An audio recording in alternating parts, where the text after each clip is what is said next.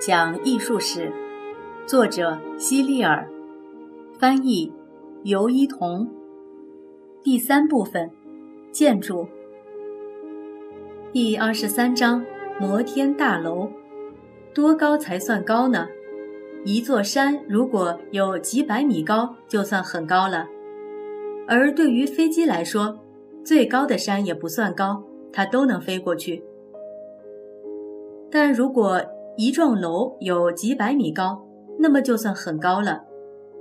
几百米的高度对于大山和飞机来说根本不算什么，可是如果一幢大楼有这么高，却显得很高了，甚至比大山或者飞机的飞行高度还令人惊叹。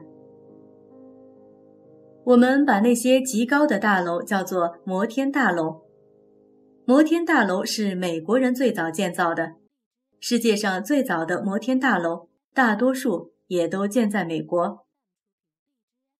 美国很多城市都有摩天大楼，但纽约的最为有名。那里一共有两百多座摩天大楼，就像是一个巨型牙刷上的毛丛，远远看去又好像是童话中的仙塔，令人惊叹不已。但如果你站在一座摩天大楼的顶端，从那里四处眺望，你会发现周围的景色真令人叹为观止。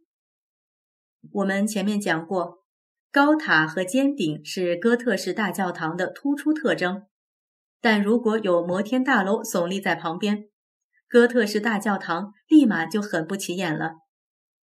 你也许会怀疑，人类怎么能在地面上建起那么高的房屋来呢？但这就是事实。人们修建了许多这样的高楼，其中有一幢有一百二十层。从楼顶看下去，街上的行人看上去就像蚂蚁那么大。当你亲眼看到时，你大概会以为自己出现了幻觉呢。你可以掐自己一下，一定很疼吧？因为这幢大楼确实存在。这时你大概就会想，修建这么高的一幢建筑。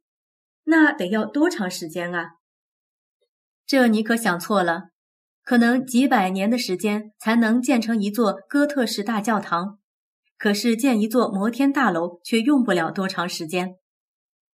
比如纽约帝国大厦有一百二十层，前后的建造时间还不到一年，真是神奇。更神奇的事情还在后头呢，比如。现代建造摩天大楼竟然用自动卡车，它的建造过程完全依照时间计划表进行，每一块石头、每一条钢梁，甚至每一节水管，按计划准时运送过来，放到正好需要的位置上。如果运送的顺序错了，先到的材料不是马上就需要的，又没有地方可以放，就会被拦在路上，随之就堵住了道路。造成交通堵塞，整幢大楼的施工也只能暂时停止了。所以卡车必须按计划运来材料，并且运来的马上就要用上。在建造摩天大楼时，事先必须做好充分的准备。建筑师和工程师要严格绘制设计图，并且仔细检查。所有的建筑材料都要事先准备好，随时备用。这样才能在有需求的时候及时运达。正因为这样，一座摩天大楼才能用这么短的时间就建好，同时又不会堵塞周围的道路而引发交通堵塞。另外，建摩天大楼用的建筑材料也和其他建筑的不太一样。摩天大楼的内部都是钢筋，所以说钢筋就是它的骨架，外墙就是固定在这些骨架上的。所以外墙并没有起到支撑的作用，钢筋承受着所有的重量。如果你有一天突然发现你们家房屋的外墙并没有立在地面上，你会不会觉得很可怕？而摩天大楼的外墙也是这样，是悬在钢筋骨架上的，而不是立在地面上。有时候你甚至能看见摩天大楼的外墙和地面之间的缝隙。墙壁根本就没有跟地面接触。摩天大楼那么高，当然不会有人愿意爬楼梯上去，那需要很长的时间。而且，即便你爬上了楼顶，也会累得够呛，就没有力气走下来了。所以，摩天大楼必须安装电梯。摩天大楼里的电梯有些特别，也和火车一样分长速和高速。你可以乘坐电梯到达任何一个你想去的楼层。后来的摩天大楼里的电梯更先进，设计得更巧妙。每一位乘客在不超过一分钟的时间内就能等到电梯。在十九世纪末期，人们开始大量修建摩天大楼。最早的摩天大楼就像一个竖着的大鞋盒子。在建了很多这种鞋盒子高楼之后，人们发现他们会把周围街道和建筑光线都挡住，因此又制定了摩天大楼的修建规则。规定不能再建鞋盒子形状的摩天大楼了，而且越高的楼就应该越窄。比方说，摩天大楼的底部可能有一条街区那么宽，但修建到一定高度时，楼层就需要相应的变窄，以免挡住下面附近街道的光线。另外，修建摩天大楼还有这样一个规则。摩天大楼顶部的尖塔底座面积不得超过地基面积的四分之一，因此尖塔就必须建得非常高，高的好像都插到云里了。三百五十页就有一个这样的摩天大楼。在这些规则的约束下，新建的摩天大楼看上去跟旧式的很不相同。不过，旧式摩天大楼看起来总是有点别扭。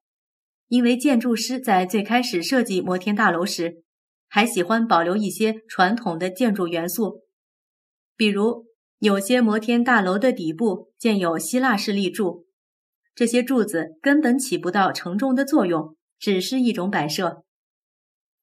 还有些摩天大楼在顶部建了许多飞檐，这是在模仿文艺复兴式的建筑风格，但这些飞檐也一样没有什么作用。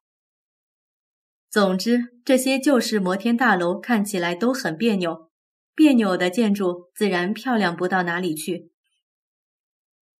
但是新建的摩天大楼完全不一样了，他们从不刻意模仿任何一种传统的建筑风格。有些人将新建的摩天大楼称作纯粹的建筑。这些摩天大楼外观上没有什么老式的装饰，为了让它们显得更加漂亮。建筑师很注重它们的外形，他们会尽最大努力让这些建筑的外形更好看。建筑师们还大量使用了各种色彩，许多摩天大楼的外墙是黑色的，顶部则刷成了耀眼的金色。纽约的美国暖气公司大楼和旧金山的里奇菲尔德总部大楼都是这样。有些摩天大楼底部的楼层外墙是黑红色的，随着楼层的升高，砖墙的颜色逐渐变浅。克莱斯勒总部的大楼和帝国大厦则是镍的颜色，很明亮，因为它们的外部都是不锈钢的。摩天大楼成百上千的窗户也变成了美化建筑本身的一种手段，而不仅仅是作为通风孔和采光孔。有些摩天大楼的窗户和哥特式建筑中的垂直线条一样，能够将人们的视线向上拉；还有些窗户是水平排列的。另外，还有些摩天大楼的窗户像是一层一层的方块，越往上方块越小。我好像一直没有提到摩天大楼的实际作用，现在可以肯定的告诉你。人们绝不是因为好看好玩才建摩天大楼的，有些是用来做写字楼，有些是用来做公寓。总之，有很多用途。建一座摩天大楼得花上好几百万美元，所以建好之后一定要能赚钱才行。最好的赚钱方式就是出租里面的房间，用作办公室或者是住房。办公大楼里通常会有一家银行、一个商店，或者是一个小型剧院。